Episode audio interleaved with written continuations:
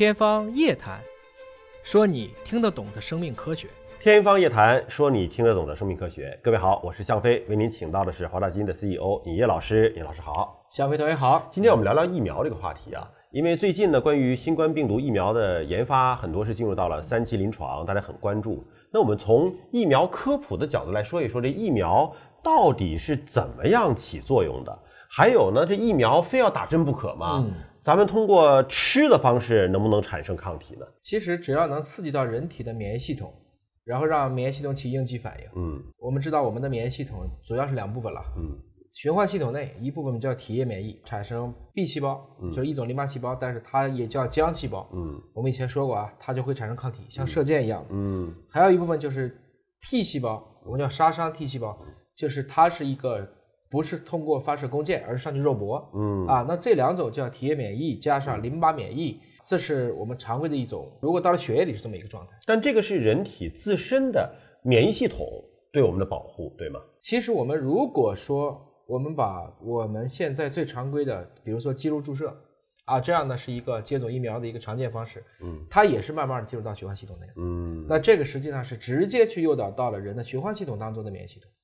但也不排除有一部分，你比如说我直接刺激黏膜，通过黏膜免疫，也能够逐步的变成一个全身的免疫。嗯所以这就给我们其实是疫苗的给药途径，嗯哪一种给药途径更容易让老百姓接受？尤其是我们都知道疫苗是在我们特别幼小的时候，嗯婴幼儿期的时候打的特别多，那这个时候你天天扎针，不管是打肌肉针、屁股针，它还是疼啊。嗯怎么才能让它不疼？这就是我们很多年来孜孜不倦的这些科学家想找到一种更为安全、同时有效的一种给药途径。可以这样理解疫苗吗？就是说，我们发现了某一种细菌或者病毒可能会导致人生病，对但是呢，生过病的人他可能就不再重新被感染，嗯所以我们就提前找到类似这种细菌或病毒，对人体做个刺激，激发起人体的抵抗力。我们以前也聊过，因为细菌感染，绝大部分我们还是可以使用抗生素的。嗯啊，即使你细菌比较厉害，应该来讲百分之九十九以上的细菌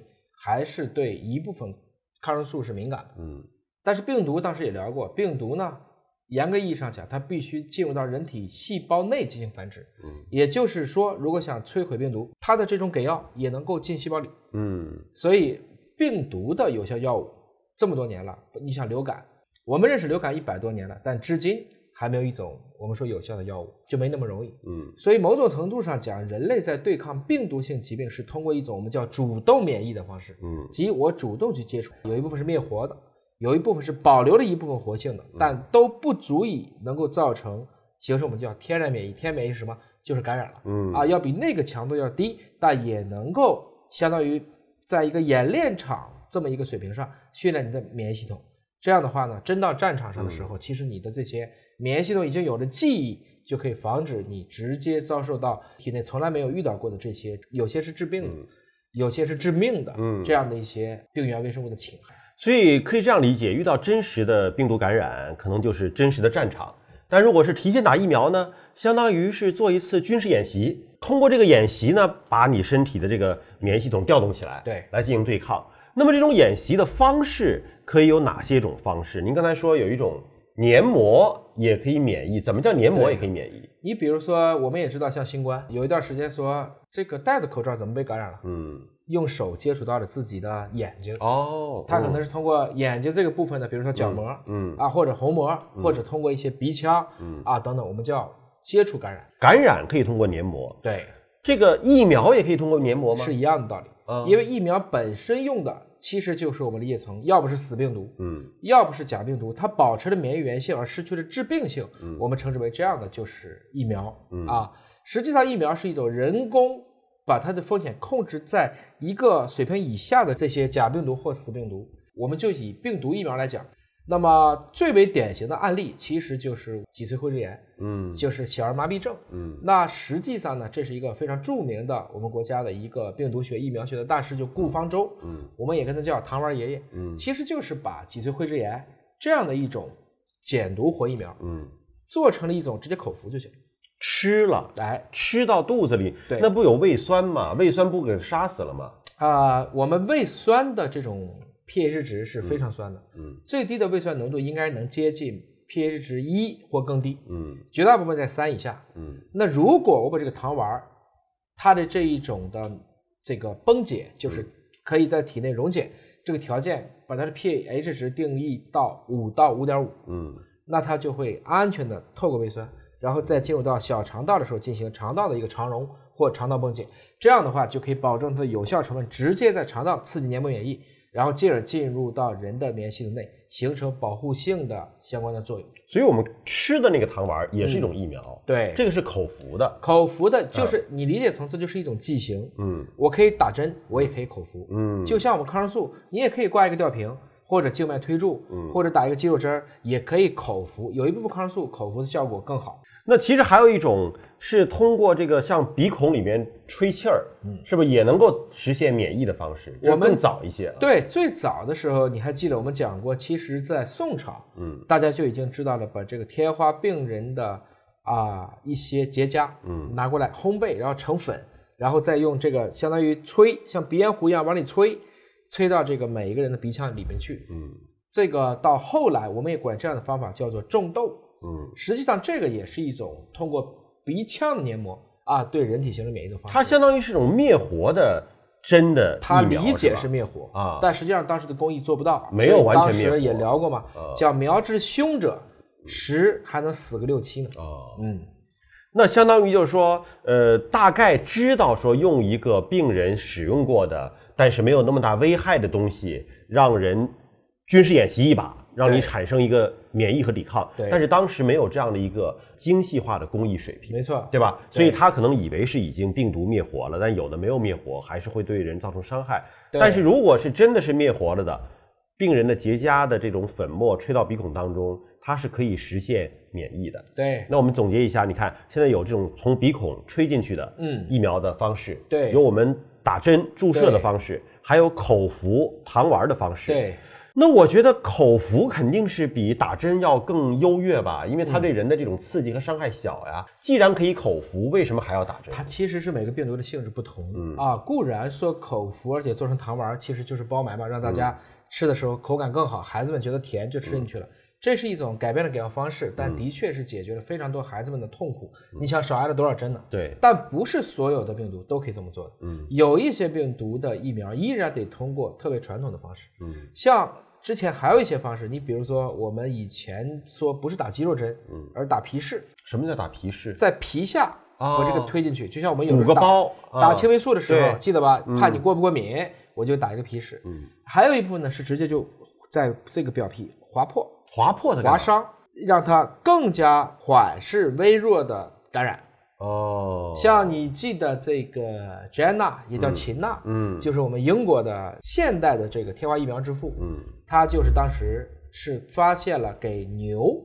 挤奶的这部分女工，其实她是不感染天花牛痘，牛痘，后来就直接把这一部分对健康人进行接种。牛痘属于这一类。牛痘就是哦当时没有那么好的注射器嘛，很多时候就划破，嗯然后让它免疫，嗯然后产生一个主动免疫的这样的一个抗体，就是都是让人给到一点点接触病毒的条件，嗯烈度不足以把你直接致死，但又能让你产生相关的保护性，嗯大概就是在安全性和有效性之间取一个平衡点。嗯，今天我们是对疫苗的原理以及现在已有的疫苗的方式啊，做了一些科普的宣传。嗯但是想最后请您预测一下，就是关于这个新型冠状病毒的疫苗，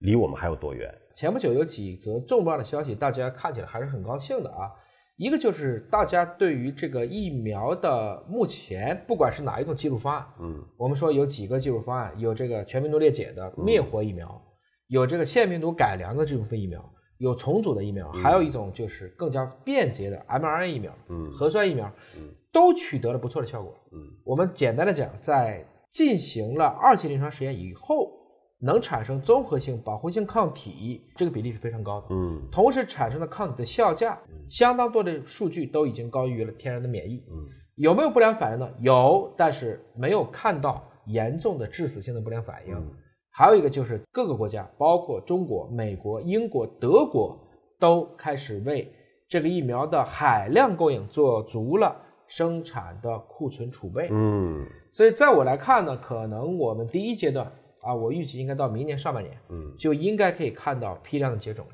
肯定中国、美国、德国、英国依然是第一阵营的。你说到明年上半年，那还有半年多的时间。没。错，可是有专家不是预测吗？说今年的秋冬季节天气寒冷，很可能会反复再来一波。。对，那么对于中国来讲，因为我们的研发进程还比较快哈，没错有可能会在今年秋冬期间就会批量上市嘛？它批可以批，但是它要制造啊。嗯就是说我怎么能做出让十四亿人，比如说每人打一剂到两剂，嗯这就是已经是几十亿剂的一个疫苗储备了。我们肯定还要去照顾一下我们这些友好的邻邦啊，我们这些在国际上的很好的合作伙伴呢等等。所以真正到批量的，我指的是上千万级别人口的这个规模，还需要更多的，一个是产能，一个是产量，也需要可能大家都尽快的完成三期就到临床状态。还有一点呢，就是说，如果目前的疫苗啊都是注射，嗯假如说能将来找到一种，就像顾方舟当年发明这个糖丸儿，嗯，口服，哎，口服的啊，小儿脊髓灰质炎的这样的嗯。一些疫苗的话，你比如说现在也有是把它做到了蔬菜里的，嗯啊，也有是把它做到了一些乳酸杆菌里的，就是把它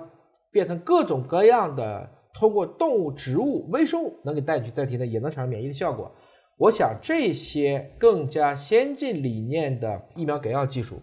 会在我们第一批保护性的疫苗到达之后，应该都会有一个长足的进步。在以前，比如说 SARS 疫苗之所以没研制出来，一个客观原因就是在于没有阳性病例了。嗯而这次新冠呢，因为我们看到了，在全球目前依然在肆虐。换句话讲，我们还应该说，给了人类足够的时间，嗯和给了人类足够的机会来研制一个第一次成功遏制冠状病毒的这样的疫苗的，大大提升了这个可能性。可以这样理解吗？就是说，这个疫苗，因为毕竟一开始的时候不会有那么大量的一个生产规模，所以它有可能会先供给一些密切接触人群呐、高危人群呐、可能会先做定向的一些供给。对等到批量的总量上来的时候，可能才会像在北京期间哈、就说应检、尽检、愿检、尽检，疫苗可能也会出现这样的一种态势啊。先应急使用，先应急。啊，尤其是医护人员，嗯。包括涉外人员，包括公共服务人员，包括我们说易危重群体，包括你像什么机场啊、码头啊、火车站呐、他们的这些服务人员接触人群太过密集了，这些人群其实也是属于应该优先去供给的一个人群啊。但是有没有可能这个病毒一变异，你打过的这个疫苗就不好使了呢？很有这个可能。就以流感疫苗为例，是吧？嗯我们也知道流感甲、乙、丙或者说 A、B、C 几个不同的类群确实不一样。嗯但是，一旦这个工艺如果成熟，那么就随着冠状病毒的变异，我们也可以根据它哦来调节后续的工艺生产，哦大概是这么一个过程。那是不是需要重新批复呢？批复的规矩是人定的，嗯那还是要去考量风险和收益比嗯啊。我到底是更快的批，我还是更强调安全性，嗯也要看届时的综合比较病死率啊，在人群中的蔓延速度啊，嗯人群当中的已经形成的这种抗体阻断啊，我们叫抗体屏障啊、等等，综合来看这个结果。还有你像三期临床，它验证的就是更多人群的一个安全和有效性。但是安全性大家比较容易理解哈，就说没有出现不良反应就是安全嘛。有效性怎么样的去验证呢？你虽然是检测抗体，说体内产生了中和抗体，对，但是按理说做实验不应该把这个人去跟这个新冠病毒去密切接触，对看他会不会被感染，这个实验才算是验证嘛。没错。所以在中国现在已经几乎没有一个阳性病例的环境。嗯所以你看，我们几个大厂现在的临床实验选择的合作伙伴，阿联酋、嗯，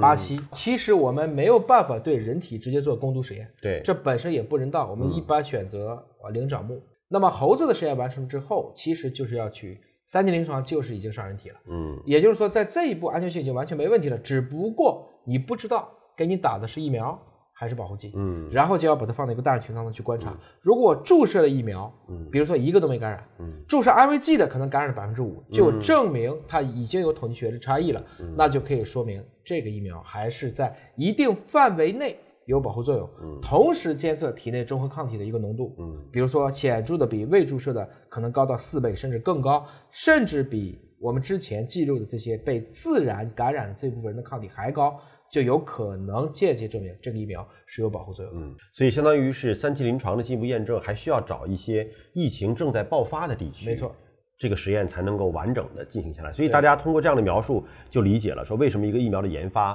包括做临床实验，怎么需要这么长的时间？因为为了确保它的安全和有效，科学家们需要做更多的工作。我们感谢您关注今天节目，下期时间我们再会。